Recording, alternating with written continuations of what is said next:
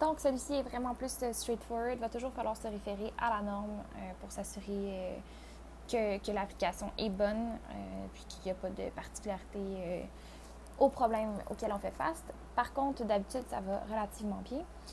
Euh, donc, le premier élément avec des problématiques euh, pour les variations de change serait d'appliquer, euh, de déterminer en fait la monnaie fonctionnelle. Pour déterminer la monnaie fonctionnelle, on y va avec la monnaie qui influence le plus les prix de vente, la monnaie du pays que les forces concurrentielles et la réglementation déterminent le plus souvent le prix de vente lui aussi, ou la monnaie aussi qui influence le coût de la main-d'œuvre, des matériaux, les autres coûts relatifs à la fourniture de biens ou de services, etc. Euh, il y a d'autres facteurs aussi qui peuvent être considérés, comme euh, la monnaie dans laquelle les fonds euh, provenant des activités de financement sont générés, puis la monnaie dans laquelle les activités de trésorerie, les entrées de trésorerie sont conservées. On peut aussi avoir d'autres facteurs complémentaires à considérer. Donc, si les activités de l'établissement à l'étranger sont menées en tant que prolongement des activités de l'entité présentant l'information financière, ou si elles sont menées avec euh, un degré d'autonomie, ça pourrait déterminer si on applique la même monnaie fonctionnelle ou non. Euh, si euh, les flux de trésorerie de l'établissement étranger affectent directement les flux de trésorerie de l'entité, ou si ça peut être disponible immédiatement pour lui remettre. Donc, ça peut être d'autres facteurs à considérer pour déterminer la monnaie fonctionnelle. Quand on a un problème d'opération en monnaie étrangère, extrêmement important de déterminer si la monnaie fonctionnelle est la monnaie de, est la monnaie de présentation. Euh, dans ces cas-là, souvent, c'est un établissement qui est carrément intégré. Euh, ça va être la méthode temporelle. Ou si la monnaie fonctionnelle est la monnaie locale. Donc ça, ce serait vraiment plus dans le cas des, établissements autonomes.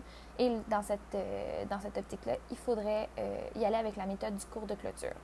Donc si j'y vais avec la première option, monnaie fonctionnelle égale monnaie de présentation, euh, donc établissement intégré.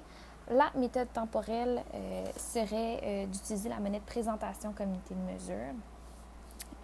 évidemment, tous les éléments monétaires seraient convertis au cours de clôture.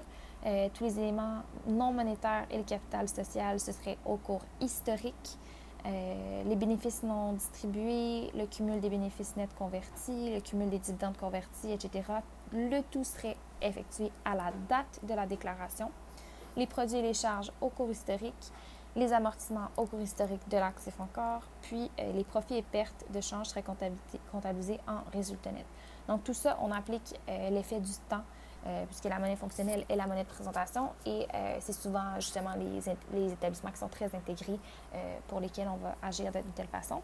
Puis quand les établissements sont plus autonomes et que la monnaie fonctionnelle est égale à la monnaie locale, euh, l'unité de mesure, c'est souvent euh, beaucoup plus la monnaie étrangère. Donc, lorsqu'on va vouloir faire la conciliation de ces éléments-là, euh, les actifs et les passifs, ça va être au cours de clôture. Le capital social, ce sera au cours historique. tous les, les, bénéfices non distribués, le cumul des, du bénéfice net, les dividendes, etc. Eux autres aussi seraient le cours à la date de la déclaration. Les produits et charges, si c'est si c'est uniforme tout au long de l'exercice, on va utiliser le cours moyen euh, de change de l'exercice. Puis les profits et pertes d'échange seraient différés et inclus dans les autres éléments du résultat global pour les IFRS ou dans une section distincte des capitaux propres pour les NCECF.